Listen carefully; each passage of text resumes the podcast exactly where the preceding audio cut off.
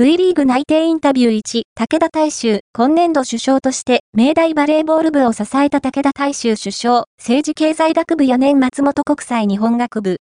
卒業後は、V1 の東レアローズ、以下、東レに入団することが内定している。全日本大学選手権、以下、全彼の地チームに合流し、1月6日の対 VC 長野トライデンツ戦では、内定選手としてスタメンで試合出場し、試合で最も活躍した選手である VOM、V、リーガール、オブ、ザ、マッチ獲得を果たした。また、1月20日には、日本代表選手を多く有するタレント集団、パナソニックパンサーズとの対戦も経験。